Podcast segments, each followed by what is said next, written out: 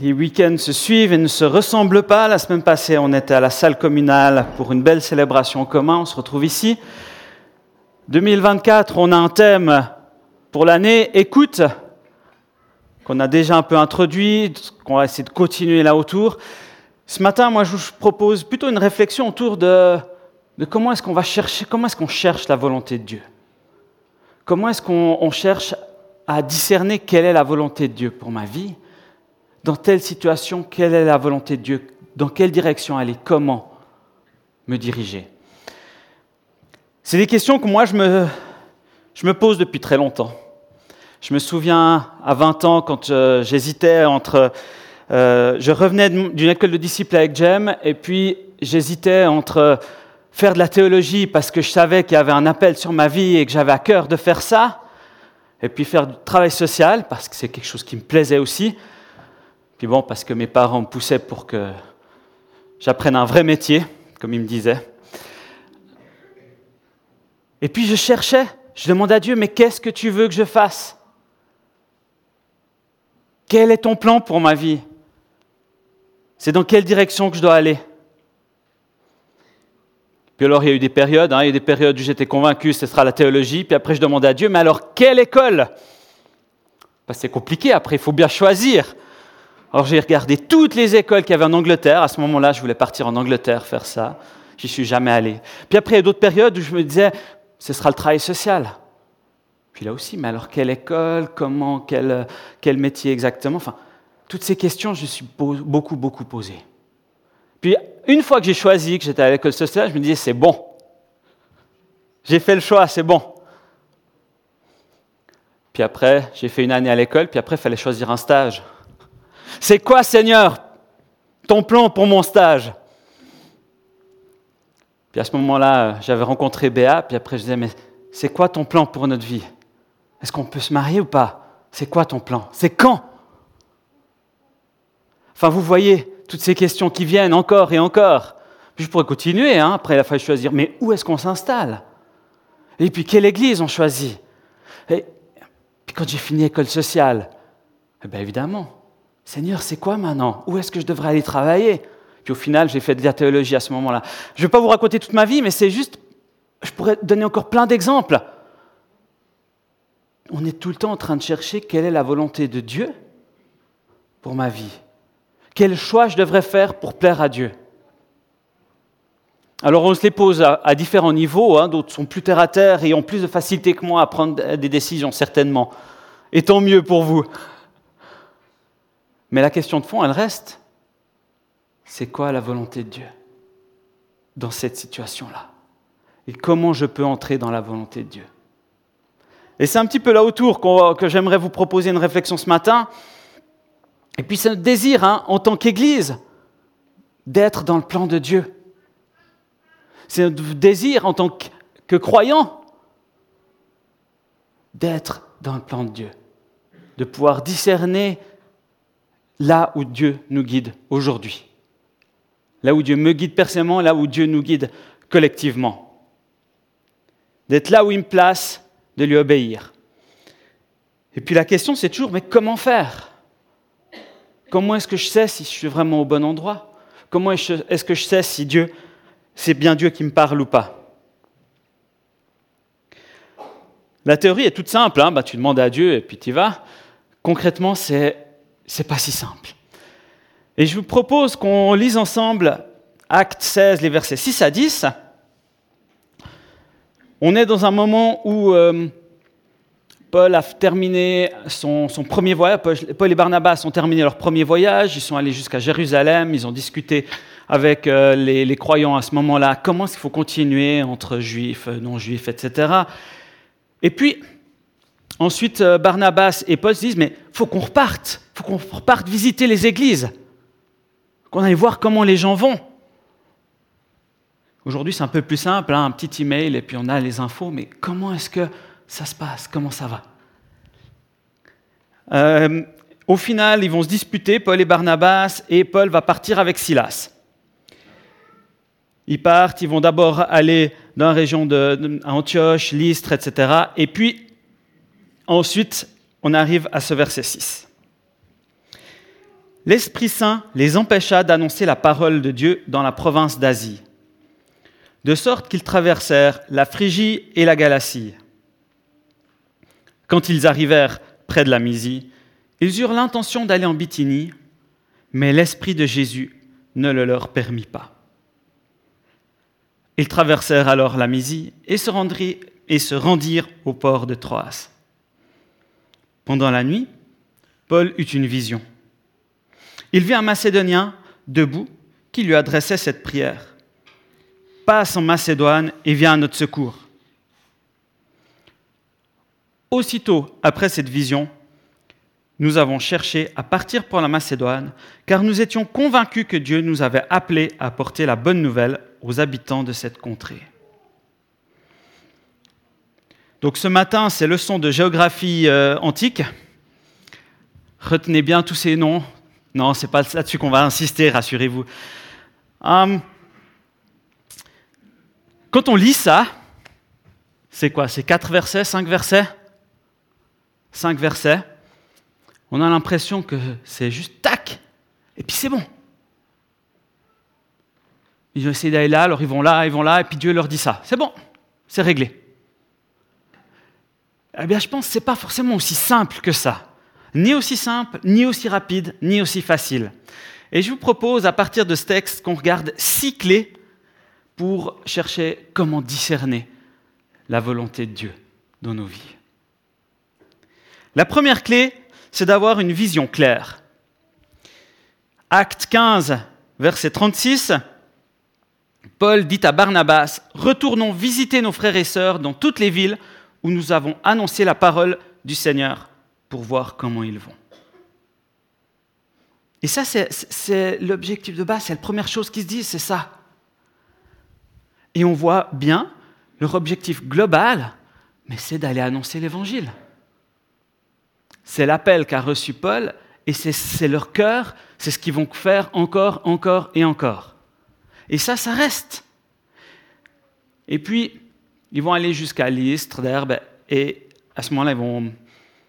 c'était surtout dans ces villes-là qu'ils étaient allés lors du premier voyage. Et puis visiblement, ils ont envie de continuer, ils ont une idée en tête, ils veulent aller dans la direction de l'Asie. L'Asie, je vous montrerai après, il y a une, carte un peu plus tard exactement où c'est. Ils ont cette idée d'y aller.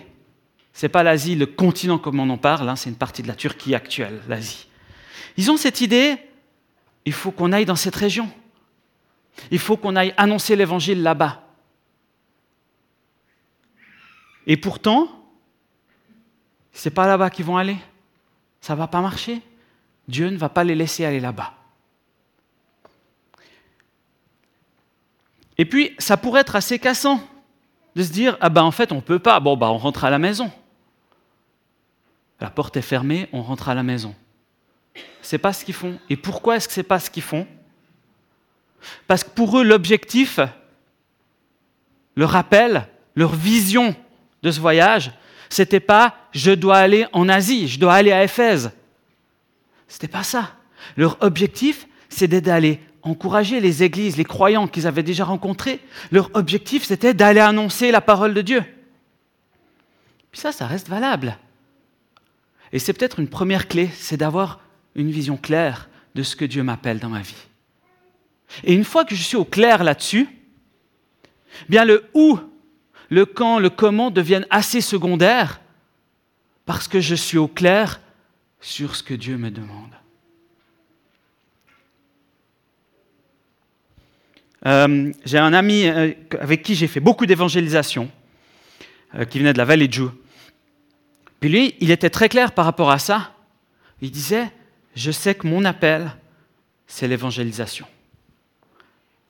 Alors je ne vais pas demander à Dieu chaque fois pour savoir si je dois aller parler à telle personne, si je dois accepter telle intervention dans telle église ou dans telle campagne d'évangélisation. Je sais déjà la réponse. La réponse, c'est Dieu m'a appelé pour l'évangélisation. Dieu a appelé Paul pour annoncer l'évangile. C'est aussi simple que ça. Et ça, c'est une première clé qui est tellement importante c'est que être à l'écoute de Dieu, c'est essentiel. C'est essentiel. Et il y a un cadre global que Dieu donne. Il y a un cadre global sur lequel on peut s'appuyer. Et on a besoin de ça. Pour ça, finalement, est-ce que je suis au plus profond de moi? Est-ce que je suis dans mon appel? Et là, je parle d'une manière plus générale. Hein. C'est cet appel, c'est qu'est-ce que Dieu t'appelle? Qu'est-ce que Dieu a mis au fond de toi? Et je pourrais le dire comme ça. Euh, si tu sais que Dieu t'a mis à cœur les enfants, ne te demande pas si c'est bien que tu t'impliques auprès des enfants. Demande-toi peut-être si c'est le bon moment, si tu as les disponibilités ou pas. Si tu sais que Dieu t'a mis à cœur les chantiers, bah, n'hésite pas, vas-y. Si tu sais que Dieu t'a mis à cœur telle chose, c'est le cadre global qui correspond à ce que Dieu a placé en toi. Demande-toi plutôt comment est-ce que je peux rentrer, remplir, entrer dans l'appel que Dieu m'a, posé sur ma vie? Si ce n'est pas l'Asie, ça peut être ailleurs. Rester dans la vision claire que Dieu m'a donnée et ne pas s'arrêter parce qu'il y a un obstacle, mais rester dans la vision. La deuxième clé, quand Dieu ferme des portes. On voit que c'est assez clair hein, dans ce texte, hein, au verset, 6, hein, ils furent empêchés par l'Esprit. Au verset 7, l'Esprit ne les laissa pas. C'est Dieu qui ferme des portes. Moi, ce qui m'interpelle là-dedans,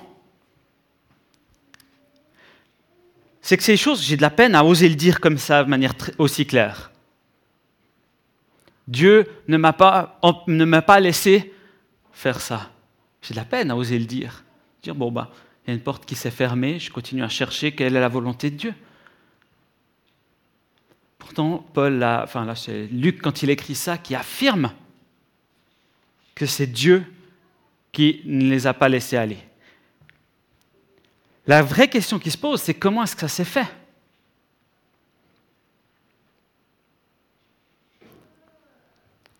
Des fois, on passe trop vite sur ces versets.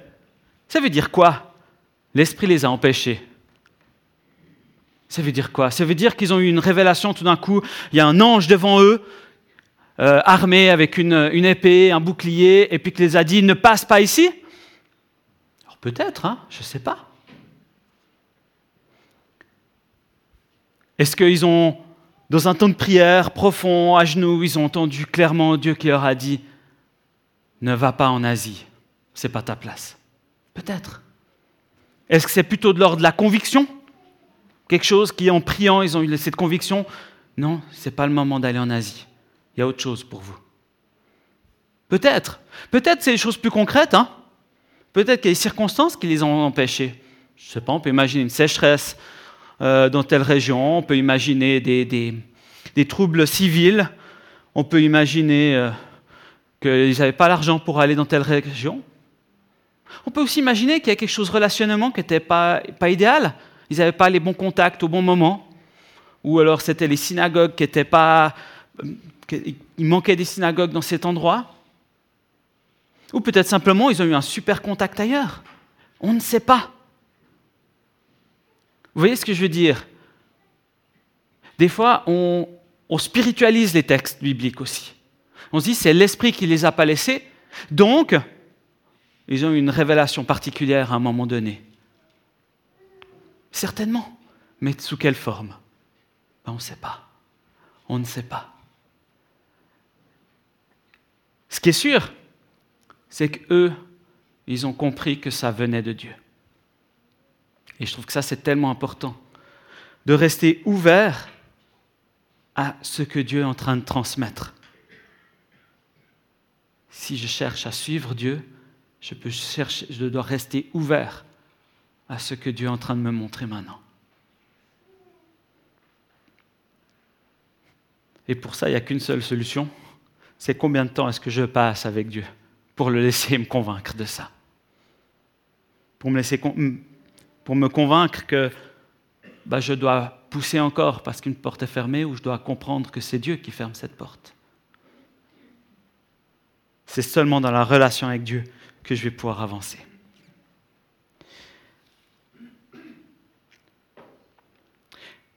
Mais ce que j'aimerais insister, c'est que ce n'est pas parce que Peut-être qu'ils ont été empêchés parce que Dieu leur a mis à cœur que de ne pas aller en Asie. Et peut-être qu'ils ne sont pas allés en Asie, comme je disais, parce que la route était bloquée.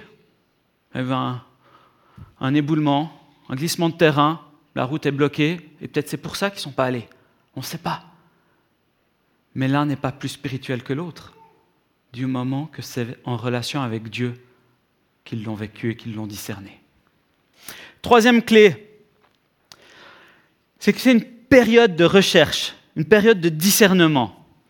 Quand on voit ces cinq versets, on se dit que ça allait très très rapide. Mais si on regarde juste la carte, je peux la mettre, voilà exactement.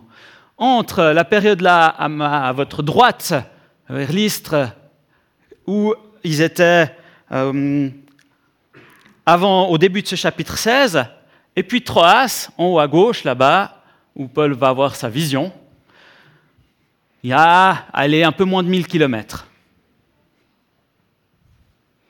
Facile, on fait ça en une journée, hein À pied À pied, rappelez-vous, il, marche, il, se déplaçait à pied. Donc si on imagine aller 25-30 kilomètres par jour, c'est à peu près un mois de marche, ça. À peu près. Ce voyage, c'est un mois de marche. En plus, ils ne euh, sont pas allés à angle droit, enfin à la ligne la plus droite. Hein. Ils ont fait un peu des détours. Mais c'est un mois de marche. Si on imagine qu'ils se sont arrêtés dans une ville un, à un moment donné, qu'ils ont rencontré des gens, qu'ils se sont reposés à des moments, etc., c'est certainement deux, trois mois en tout cas. Peut-être même plus. Peut-être même plus. C'est une vraie période de recherche de la volonté de Dieu. Ça dure. C'est pas juste tac et c'est bon, on y est. Et souvent on, on aimerait, moi j'aimerais ça. J'aimerais que j'ai besoin d'une réponse de la part de Dieu. J'aimerais savoir dans quelle direction aller. Alors on prend un temps de prière, on écoute Dieu et c'est bon. Et des fois, souvent, Dieu va prendre le temps parce qu'on a des choses à vivre pour aller plus loin avec Dieu. Et, et on se laisse avoir parce qu'on se dit que dans la Bible, ben en fait, c'est comme ça. Tac, tac, tac, tac, et c'est bon. Non, c'est une période. Et je peux tout à fait imaginer que dans cette période, il y a des moments où ils disaient, mais attends, tu nous envoies où là? C'était là-bas qu'on veut aller, puis maintenant on doit aller dans cette direction, mais il se passe quoi? Certainement que j'ai ces moments de doute, ces moments de, questionnement. Je dis, mais ça ne joue pas. Certainement. Mais ils ont continué à chercher Dieu. Ils ont tâtonné, ils ont cherché. C'est complètement normal de vivre une période de discernement. C'est normal. Ça fait partie de notre condition humaine et ça fait aussi partie de comment Dieu fonctionne avec nous. C'est qu'il nous guide souvent progressivement dans nos projets.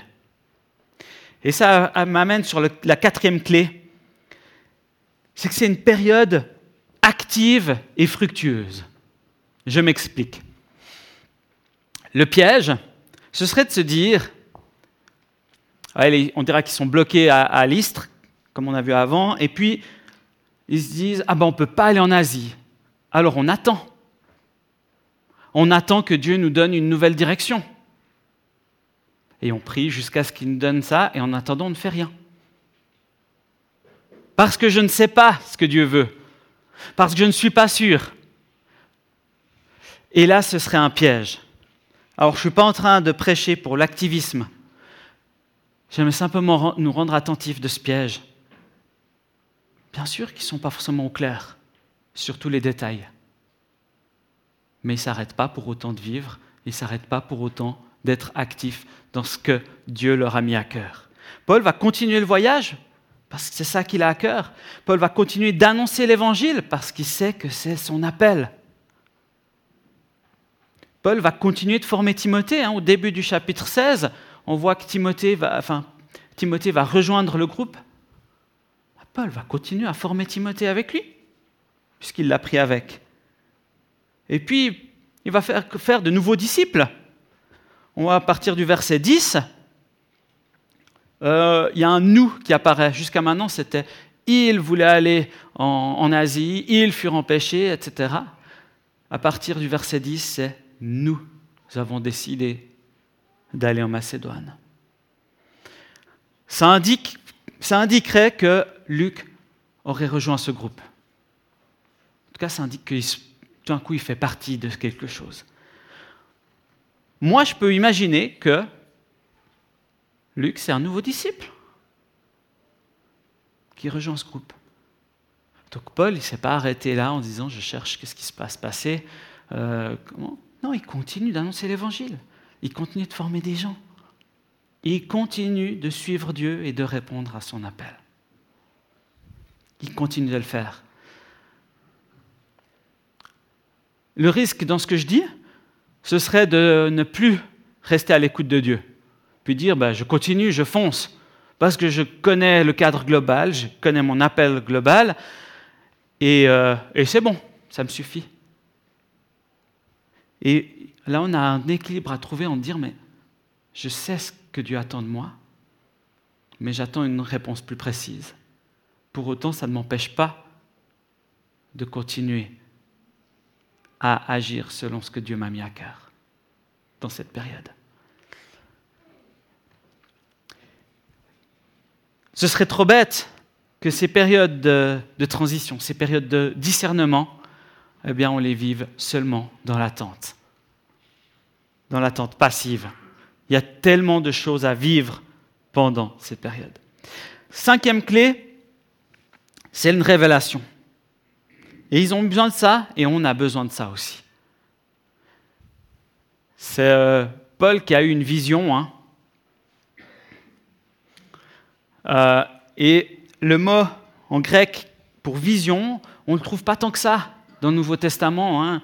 Il, il, apparaît douze fois seulement, et c'est chaque fois quand Dieu va parler spécifiquement d'une situation à quelqu'un. Par exemple, euh, au moment de la transfiguration de Jésus, c'est parler de cette vision qu'ils ont.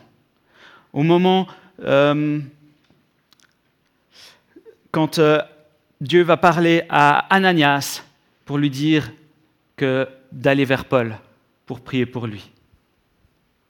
Quand, quand Dieu va se révéler à Corneille et à Pierre, c'est une vision. C'est ce même mot qui est employé. Enfin, il y a différents moments comme ça. On voit, c'est chaque fois Dieu qui est en train de communiquer quelque chose de spécifique, de particulier à ses disciples. Et, j'aime cette idée que Dieu a des plans précis. Et parfois, il a des choses spécifiques pour nous. Parfois, c'est plus vague. Ben non, c'est pas l'Asie, mais continue, va annoncer l'évangile. Et parfois, c'est précis, va en Macédoine. Et je, pense, pense que les deux ne sont pas incompatibles. Il y aura des périodes où on est en recherche puis on avance simplement. Parce qu'on est en lien avec Dieu et qu'on sait le cadre global et qu'on peut avancer comme ça. Et puis il y a des moments où Dieu va donner une révélation précise, concrète, de là où il nous veut, quand il nous veut, comme il nous veut. Et ça fait tellement du bien quand euh, on reçoit une révélation comme ça, sous quelle forme qu'elle soit. Quand on a cette conviction en disant, mais c'est là, c'est maintenant. C'est de telle manière, c'est à tel endroit, avec telle personne. Dieu veut nous faire participer à son plan. Et c'est pour ça qu'il va se révéler spécifiquement. Ça nous amène sur la sixième clé, la foi en action. C'est bien beau de se mettre à l'écoute de Dieu, pour discerner son plan pour nos vies. C'est bien beau de le faire. Encore faut-il euh, croire qu'il va nous parler, qu'il va nous répondre. Des fois, on fait ces prières, hein, montre-nous le chemin, on, finit là, on ouvre les yeux, on se lève et puis on y va. Ok. Ça peut, ça peut marcher, ça peut être tout à fait pertinent. Euh, souvent, donc comment est-ce que je vais dire ça? Je me perds. Euh, on a besoin de mettre notre foi en action pour, mettre du poids dans ce que Dieu va nous transmettre. Parce que le doute est très vite là. Le doute risque d'être très vite là. Dieu t'a empêché d'aller en Asie, mais est-ce que tu es sûr? Mais regarde là-bas, ce serait tellement bien d'aller à Éphèse. Ils ont besoin qu'on aille chez eux. Ce serait incroyable. Là-bas, ça ne sert à rien d'aller. Ces genres de pensées. Mais tu as eu un, rêve. Paul, mais un rêve. Qu'est-ce que tu vas penser? Qu'est-ce que tu veux qu'on aille chez les Grecs? Ça n'a pas de sens. Ça n'a pas de sens. Ils croyaient en rien, ou ils croyaient en trop de choses, je ne sais pas. Vous voyez ces genres de pensées? Quand Dieu parle, comment est-ce qu'on va mettre du poids là-dessus? Comment est-ce qu'on va mettre notre foi en action en disant, oui, c'est ce que Dieu m'a dit. C'est ce que Dieu nous a dit. Alors on s'appuie là-dessus. Et surtout ensuite, on va faire ce que Dieu nous demande. Et je trouve très fort ce verset 10. Hein. Aussitôt après cette vision, nous avons cherché à partir pour la Macédoine, car nous étions convaincus que Dieu nous avait appelés à porter la bonne nouvelle aux habitants de cette contrée. Dieu parle d'une manière ou d'une autre. Il y a une conviction que ça vient de Dieu. Alors on se met en route.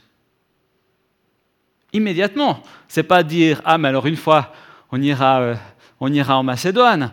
C'est pas dire bon on va déjà rentrer euh, à Jérusalem et puis euh, ensuite on verra. Il y a cette conviction qui est là et qu'il la nourrisse. Il la nourrisse. Et c'est parti, on y va. Mettre notre foi en action, c'est pas juste discerner la volonté de Dieu, c'est pas juste écouter Dieu et on verra ce qui va se passer.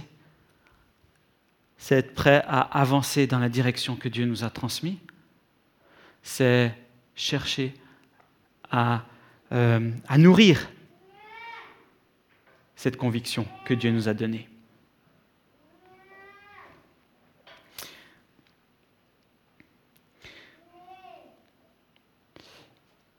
À travers ce texte, et cette prédication, j'espère que ça vous fait penser, ça vous fait tilt en disant Ah, mais ça, c'est ce que je vis là. Dans telle situation, en fait, je ne sais plus où j'en suis. Dans telle situation, ben, j'ai vu que Dieu m'a fermé la porte et je ne sais pas trop où je dois aller. En fait, j'ai reçu cette conviction claire dans cette situation. Mais j'hésite. J'espère que, avec tout ça, ça vous fait penser à, à quelque chose de concret que vous vivez dans cette période. Ça peut être professionnellement, ça peut être familial, ça peut être des choses que, que Dieu vous a mis à cœur depuis longtemps, je ne sais pas. J'espère profondément que ça vous fait tilt là-dedans. Et puis que ça puisse nous encourager toutes et tous à avancer, à continuer à chercher ce que Dieu veut et à chercher Dieu, pas juste dans une attente passive, mais à chercher ce que Dieu veut en continuant à le suivre, en continuant à avancer dans ce qui nous a mis à cœur. Et c'est vraiment dans ce sens-là que j'ai envie de terminer. Euh, vous encourager à être disponible pour ce que Dieu est en train de nous transmettre. Et accepter peut-être qu'on est dans une période de recherche de la, volonté de Dieu. Accepter peut-être qu'on a besoin d'une révélation claire à un moment donné. Mais dans tous les cas, avancer dans ce qui nous met à cœur comme Paul et ses compagnons ont avancé. Je vous invite à prier.